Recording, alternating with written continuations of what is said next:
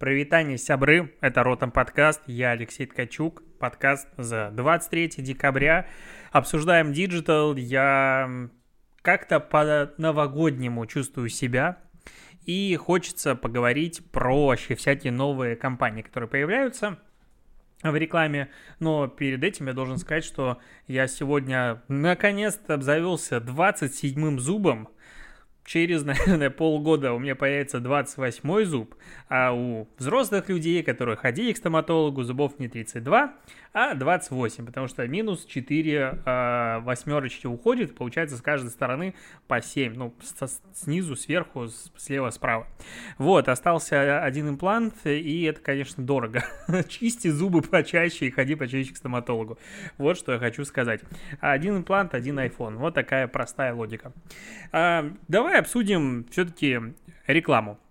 Mail.ru сегодня анонсировал и запустил, и, короче, вообще новый домен для почты под названием internet.ru. Конечно, очень блатное название м, домена, они себе загробастали, у них еще их много есть. И вот теперь, по данным Mail.ru, Mail.ru, короче, Mail.ru, каждый пятый пользователь, который хотел завести почту, не мог выбрать желаемое название почты. Я вот, честно говоря, не знаю, как это замеряли. Мне кажется, сейчас никто не может выбрать желаемый ник, потому что, ну, вот я хочу, чтобы моя почта называлась Ткачук. Или, допустим, Native. Но проще Ткачук, потому что очень легко на слух э, запоминают все.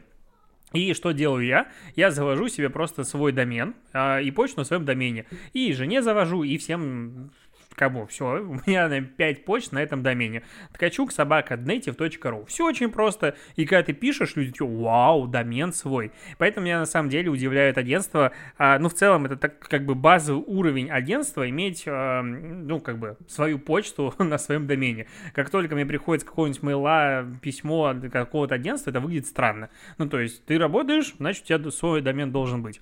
И вот Mail.ru сделали на своем домене почту, как бы новость, да, прикольно, да, но минимальное название почты 5 символов должно иметь, если меньше не пропустят. Ну, как бы окей, вот такие правила, и если ты поспешишь, то еще можешь успеть себе завести, типа, что-нибудь... Э, какое-нибудь грубое название собакаинтернет.ру. Вот такое еще можно успеть, хотя не факт. А, кстати, по поводу главных новостей сегодняшнего дня. А, Лебедев сегодня объявил о том, что он ушел из ЖЖ после 20 лет публикации контента и начал публиковать контент на Телетайп и теперь перенес туда а, полностью весь контент, а типа его блог на ЖЖ остался, ну не знаю, архивом, монументом. И эту новость обсуждали вообще везде. Я столько уведомлений о том, что Лебедев уходит из ЖЖ увидел, просто капец. Это, конечно, удивительно, насколько, во-первых, эта новость привлекла к себе много внимания, во-вторых, насколько сейчас на Телетайп а, получил бесплатной рекламы. Ну, возможно, они платили, но вряд ли, мне кажется, не тот случай. А, сколько они получили ссылок, бесплатных э, упоминаний, уведомлений, и типа вот один из людей, с которыми ассоциируется текстовый блогинг в Рунете, вот так я это назову, он перешел на другую платформу, похоронив для себя ЖЖ. Это, конечно, дичайший провал для ЖЖ, пиар-службы, если они вообще существуют, я в этом не уверен, если вообще кто-то в ЖЖ, кто занимается его продвижением, но для телетайпа это безумная, конечно, победа. А, в комментариях народ начал писать о том, что типа текстовые блоги умирают, они никому не нужны, сейчас все YouTube и все остальное. Ну, у меня, честно говоря, есть ощущение, что чем профессиональнее твоя целевая аудитория, тем зачастую нужнее текстовый контент.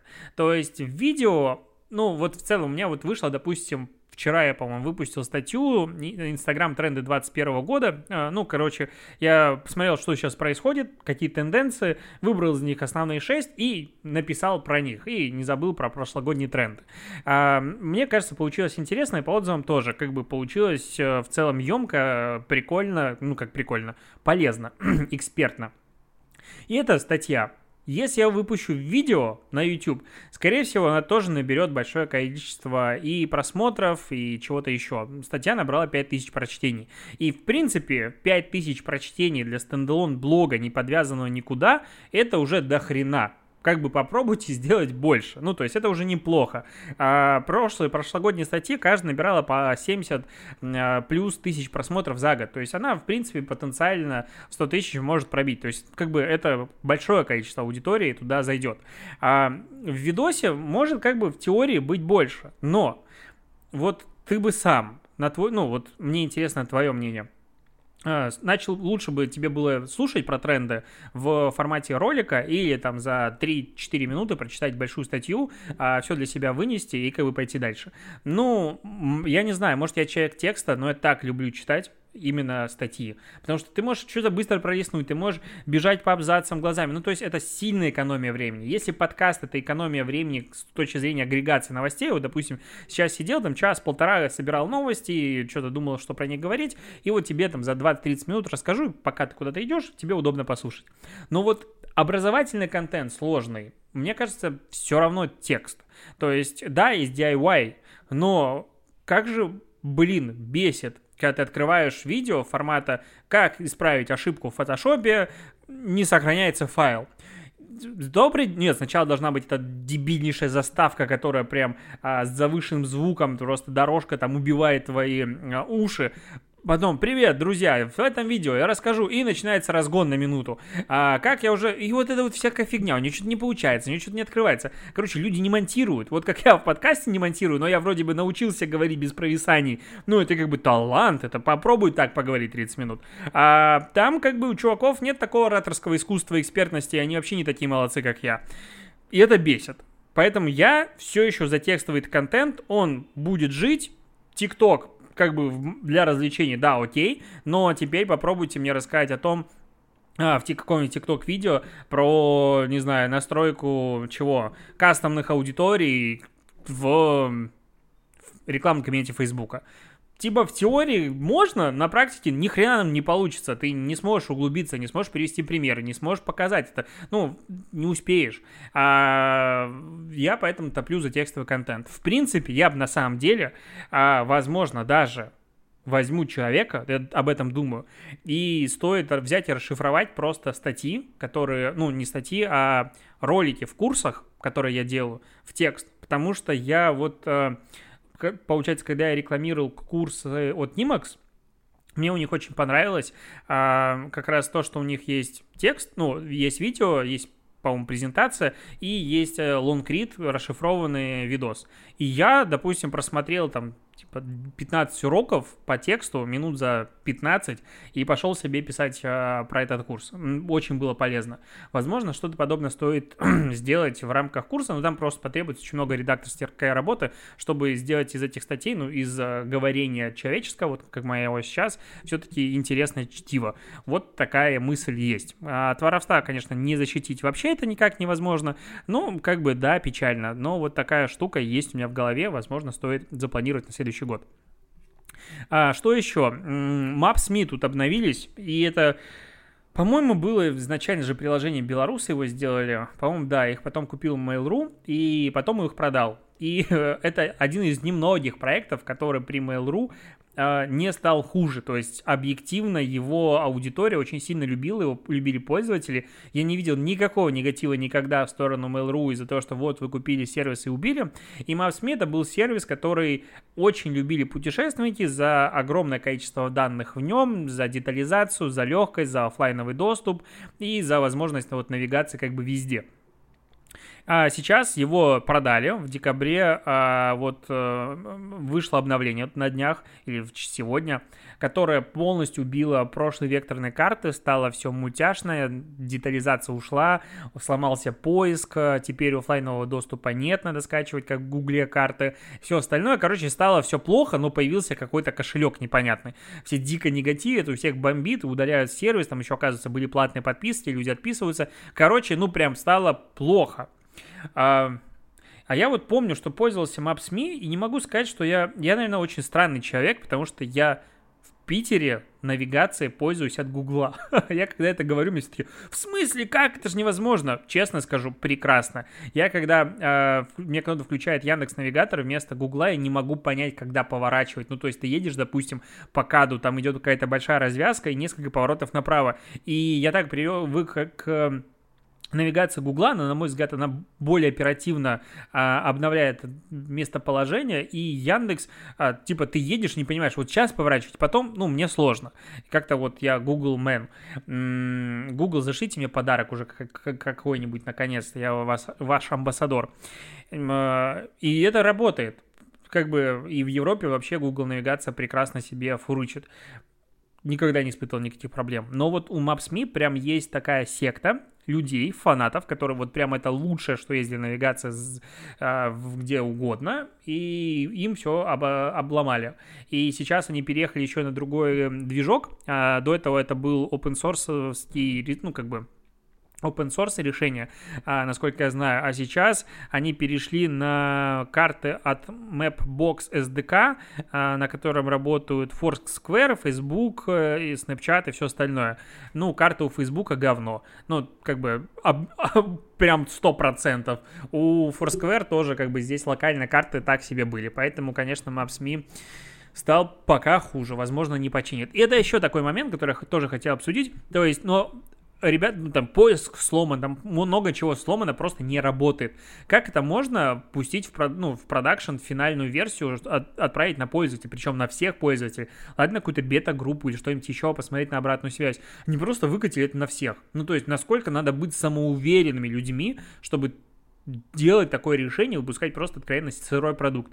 Мы с Мэйв Тут э, каждый день просто типа все, мы, мы стартуем, нет, нашли еще баг, Prime, э, стартуем, нет, нашли баг. Тут э, я вчера сказал, что это первый подкаст, который вот по сути вышел во вчерашний выпуск на Мэйв, и забавность то, что я для теста задублировал подкаст, удалил его, мы нашли баг с удалением, поправили его, но по-прежнему осталось два выпуска висеть, получается. И получается история в том, что смотрите, это первый выпуск подкаста на Мэйв, и херак, типа мне все пишут, а у тебя тебя он задублировался, у вас какая-то проблема. Я такой, ё-моё, лучше никогда ничего не анонсировать. Короче, это печально. А, так, обсудим рекламу. А, реклама тут нападала. Сбер ID сделали, ну, точнее, Сбербанк вместе с с кем? С Верой Брежневой записали песню, а, в которой Вера Брежнева поет Не знаю пароль, но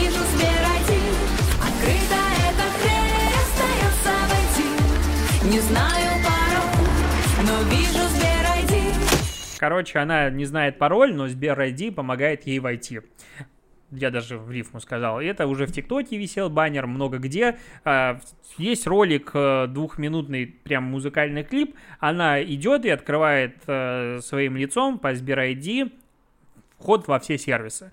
И да, вообще, и Delivery Club, ну, короче, все сервисы, которые успел купить себе или так или иначе поприсутствовать Сбербанк. В очередной раз ты сидишь такой, ё-моё, такая большая экосистема, какие же вы большие, прям страшно, что, происходит, антимонопольные, где, где ФАС, но они, конечно, спят, им не до Сбербанка, а, им какие-нибудь там кошмарить малый бизнес нужно, понятное дело, это важнее. Но а, ты на это все дело смотришь, пугает, но реклама в целом прикольная. Ну, то есть, снято хорошо, есть какие-то моменты, которые так вызвали у меня удивление. Там, чуть, она в какой-то момент чуть ли не споткнулась, а в какие-то моменты видно, что как будто она страдает, паяет, пытаясь петь эту песню, вот так вот называть.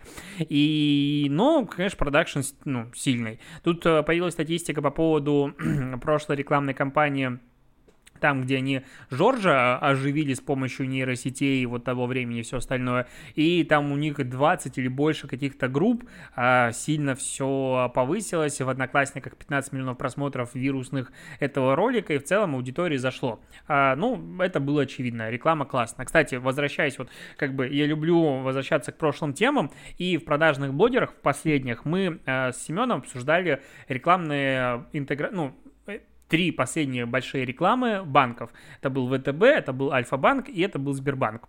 А, у ВТБ была реклама с Егором Кридом, абсолютно стерильная, скучная, неинтересная. А у Альфа-банка, конечно же, был Моргенштерн. И всех был вопрос, насколько это сработает по итогу, потому что, ну, заявлялось, что этот клип стоимостью 10 миллионов рублей. Ну, типа, вот взяли, а, Альфа-банк занес 10 миллионов рублей а, Алишеру, ну, и типа из этих 10 миллионов рублей они 3 миллиона разыграли. Непонятно, какая итоговая стоимость интеграции была, но возьмем по умолчанию, что это стоило вот ровно 10 миллионов рублей, ну, а продакшн, а, не знаю, там даже никакого лендинга не было, по сути просто 10 миллионов рублей. Окей. А, сегодня появилась э, э, в канале Алишера, мне проще говорить Алишер, чем Моргенштерн, потому что не ломается язык. А розыгрыш они делали в прямом эфире розыгрыш и сделали файл, в котором вот номера телефонов закодированы и номер участника, и, соответственно, разыгрывали. И оказалось, что по этой акции а, заполнили анкету, ну, короче, оформили карту и что-то там провели какой-то первый платеж, по-моему, такие были условия, 25 тысяч человек. Э, и это как бы получается насколько адекватно. То есть если представить, что бюджет был все-таки 10 миллионов рублей всей этой рекламной кампании, и за одну активированную, выпущенную карту банк заплатил 400 рублей на новую аудиторию, по-моему, э, это очень хорошо. Ну, я не эксперт в банковской сфере, но 400 рублей за выпущенную карту, ну, если бы это была масштабируемая постоянная история, допустим, в лидген-компаниях, нас бы заваливала рекламой очень хорошо.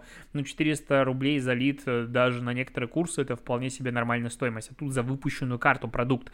А, поэтому мне кажется, что это абсолютно успешная компания, и прикольно, что таким вот э, странным образом мы узнали ее эффективность. Возможно, они сами об этом не хотели говорить, и так вот получилось, но вообще классно. Ну, то есть 25 тысяч карт, это что, плохо, что ли? Сделай на такой цене дешевле. Тогда, мне кажется, банки торгуют тебя с руками. А, понятно, что потом, как эти карты будут там жить себе жизнью и будут ли пользоваться ими люди, это второй вопрос, но в целом это всегда вопрос, это всегда риски. Так, э, тут сегодня облетел, опять же, чаты пост про то, что Кейт... Э, Бенни Сейл, Бекинсейл, Кейт Бекинсейл, ну, как будто все ее знают. Нет, короче, эта актриса в другом мире играла, вампиршу такую а, симпатичную другой мир, я надеюсь, все смотрели, конечно же. А, вампиры, оборотни, все дела. Так вот, она у себя в инсте на 4,5 миллиона а, подписчиков опубликовала фотографию газели, на которой, а, типа, видеонаблюдение системы безопасности под ключ, и она с пистолетами, ну, из фильма кадр взять, ну, или с какого-то постера. И она выложила это и говорит, что «Итак, я открыл на Урале бизнес по установке видеонаблюдения. На самом деле, там только я с яйцами по-шотландски и кир киркой, но вперед в атаку.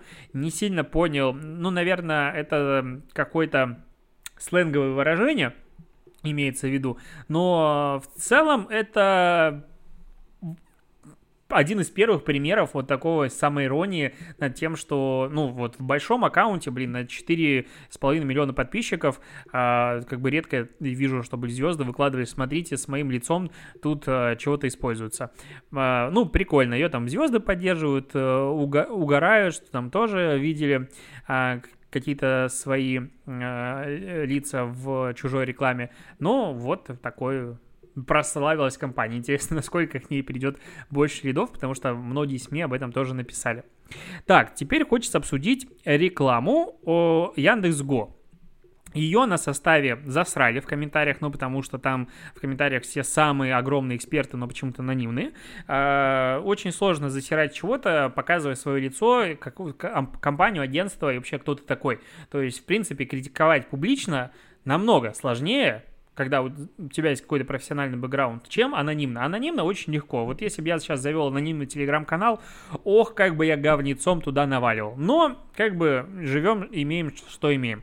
Так вот, Яндекс.Го э, сделали рекламную кампанию туда, но сначала сюда. Так ее назвал почему-то состав, но это одна из фраз в одном из роликов. Они выпустили цикл роликов, три штуки. Мне два первых безумно понравились, в которых они пытаются показать, что Яндекс Go Ultima, ну, Ultima тарифы, это получается, по-моему, бизнес, и Ultima, ну, э, да, по-моему, бизнес входит в тариф, в семейку тарифов э, семейство тарифов Ultima, потому что мне тут Яндекс.Го прислал статистику, у меня типа на Ultima есть там 20 или 30 поездок за год, а я, ну, Майбахи себе не заказывал. может быть, ни разу. Нет, пару раз, но давно. А, соответственно, бизнес 100% туда входит. И они пытаются показать этими рекламами то, что да, дорогие тарифы это премиально, но это демократично при этом. И как бы они говорят о том, что решили высмеять стереотипы премиального обслуживания, но я не сильно этого понял, честно говоря. А, мне очень просто понравилась съемка. То есть это максим... такое ощущение, что взяли там разных режиссеров, сказали, а снимите вот в своем каком-то стиле прикольно. И ну, как в подкасте объяснять, насколько интересно снято. То есть какие-то такие нестандартные решения, нестандартные кадры. Ну, вот прям видно, что оператор и режиссер оторвались. Типа, а вот давай так подснимем, давай так. Здесь какие-то неоновые цвета, здесь еще это мне прям зашло. Я вообще э, человек, который фанатеет от классной операторской работы. Я некоторые фильмы готов посмотреть просто потому, что некрасиво сняты. Сижу такой, я ничего в этом не понимаю. Честно, я абсолютно тупой человек. Я не умею выставлять кадры, не умею делать ничего. Но смотреть, любоваться, это мое. Я вот как бы здесь наблюдатель. И эти рекламы сняты, на мой взгляд, очень классно. Ну, то есть, ну, прям прикольно. Ты смотришь, тебе нравится. Я прям даже ссылки на YouTube оставлю на эти ролики в, ну, в описании, в тайм-кодах. Хочется узнать твое мнение, насколько тебе зашло или нет. А, мне кажется, они продвигают идею того, что вот типа Ультима это как бы демократично. Ну, то есть, в принципе, они говорят о том, что да, это премиально, но при этом каждый этим может воспользоваться. Ну, при условии, что у тебя есть деньги. Потому что в целом, насколько я понимаю, у маркетинговой команды Яндекса в большей степени есть задача пересаживать людей с тарифа условно эконом на комфорт, и с комфорт на комфорт плюс. Ну, короче, постоянно повышать тарифы, ну, потому что там как бы больше денег, там можно чем-то заработать, а в экономе а, а, обычно идет война там за каждый рубль, и люди вообще бьются. Вот. Поэтому мне реклама зашла. Вот что хотел сказать. Пять раз повторил, наверное, а, может даже больше. А, Вашингтон-Пост пишет о том, что Facebook предложил властям помочь при создании новой соцсети, чтобы избежать антимонопольных исков. Здесь такое ощущение, что власти хотят создать новую социальную сеть, и Facebook им будет помогать. Но это тупо написанный заголовок. Речь идет о чем? Говорит, Facebook говорит, что окей, вот будет создаваться новая социальная сеть, мы можем дать им свой код. Нахрен кому он усрался, хочется сказать, ваш код Фейсбука, который галимый, глючный, и вообще, не, на мой взгляд, нет, возможно, как э, система, которая выдерживает там безумное количество онлайна пользователей ежесекундно, публикация контента и так далее, это все работает как бы окей, но у меня перед глазами есть ВК, который, на мой взгляд, намного более стабильный, намного более... М- интерфейс у него, ну, не знаю, как сказать, приятнее, удобнее, логичнее, и ты не... Вот в Фейсбуке некоторые функции зашиты так глубоко, что мне проще нагуглить, типа, э, там, допустим, э, Facebook Audience Insight я ищу через Google. Ну, либо у меня иногда Google, э, сама поисковая строка предлагает мне зайти на эту ссылку. Как туда попасть изнутри, хер знает. Ну, то есть из рекламного кабинета, откуда-то идти, я не представляю пути пользователя. И таких функций очень много. Публиковать контент через бизнес-страницу – это страдание том же Фейсбуке. Заходишь туда, всплывает какое-то всплывающее окно о том, что теперь вы переключились с Алексея Ткачук на native.ru, теперь вы публикуете от его имени. И вот таких много сложностей, которые прям бесят. И тут Facebook говорит, что они готовы поделиться своим кодом. Да кому он нужен? Ну, утрированно, конечно же, я говорю, но правительство типа отказалось от этой истории. И типа Facebook таким образом хотел показать, что чуваки, мы вот типа за конкуренцию, мы готовы конкурировать и настолько готовы конкурировать, что покажем код. Конечно, вот как будто сегодня код решает. Вот типа у тебя есть код Фейсбука какой-то, даже вот что-то есть. И что с этим делать дальше? Когда здесь все сидят в Фейсбуке и в других соцсетях. Ну, то есть кода не хватит. И, понятное дело, Facebook прекрасно понимает, что даже если вот он кому-то отдаст вот а, а, диск, SSD-шку, а, SSD-шку, что-то я прям тупой, SSD-шку отдаст, вот там весь код, просто нажми кнопку, и ты создашь второй Facebook и он никому не будет нужен. Ну, в целом, они его могут раздавать просто, ну, всем направо и налево, и это не будет и для них конкуренции. Ни разу никакой. Туда пользователи не уйдут. Зачем уходить куда-то во, во второй Facebook, если уже есть первый Facebook? Они прекрасно понимают, поэтому смело так заявляют, и правительство это, я надеюсь, тоже понимает. Еще Wall Street Journal, и вот это, кстати, такой момент, который я очень сильно грущу, а, когда смотрю сериал «Корона». Сейчас я проговорю следующую новость чуть позже. Обсудим другую мысль. А, я вот смотрю сериал «Корона» иногда, очень медленно сейчас, потому что тупо времени нет. А, там большое внимание уделяется СМИ. Ну, то есть королевская семья сидит, смотрит, как э, выходят какие-то газеты про них, они читают, они на них реагируют, то все. И в целом э, СМИ, ну, понятное дело, в то время газеты были это просто вот что-то, нечто невероятное, и каналы были аналогично они формировали новостную повестку. Что написано в газете, то люди обсуждают. Недовольны, довольны и вот все остальное. И постоянно же вот э, на Западе говорят, что СМИ является четвертой властью, ну, четвертой веткой власти.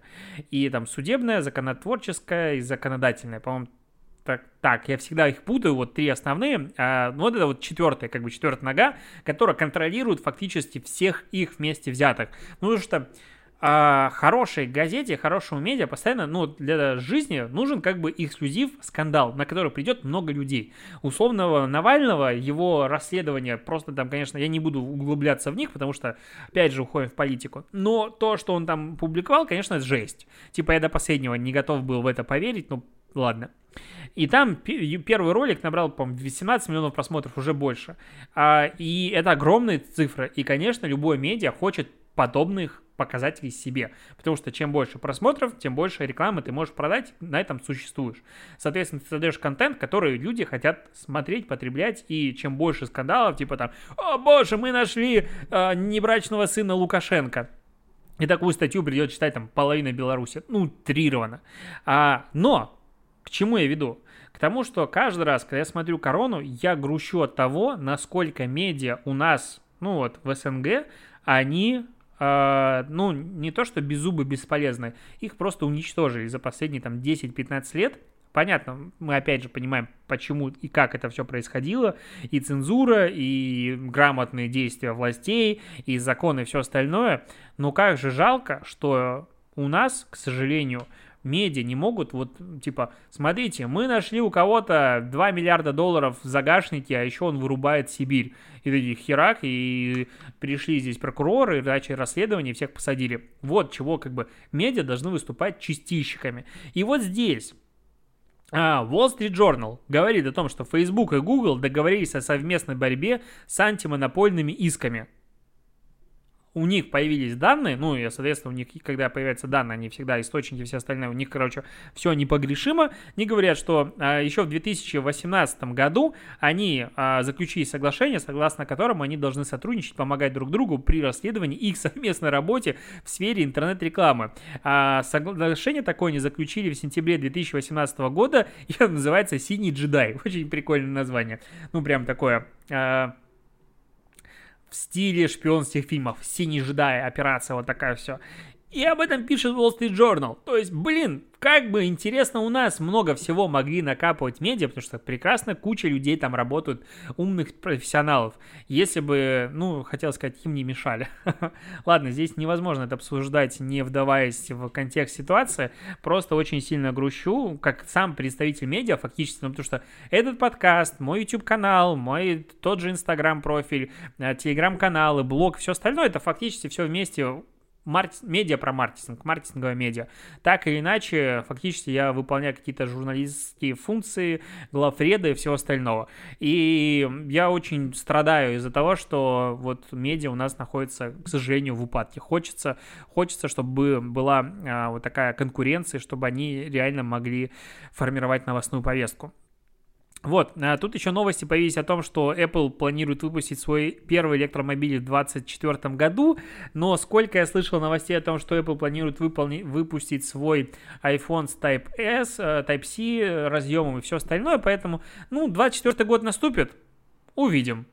Будет автомобиль от Apple? Не будет. Может, я даже его куплю. Чё сказать? Надо больше работать и зарабатывать на него.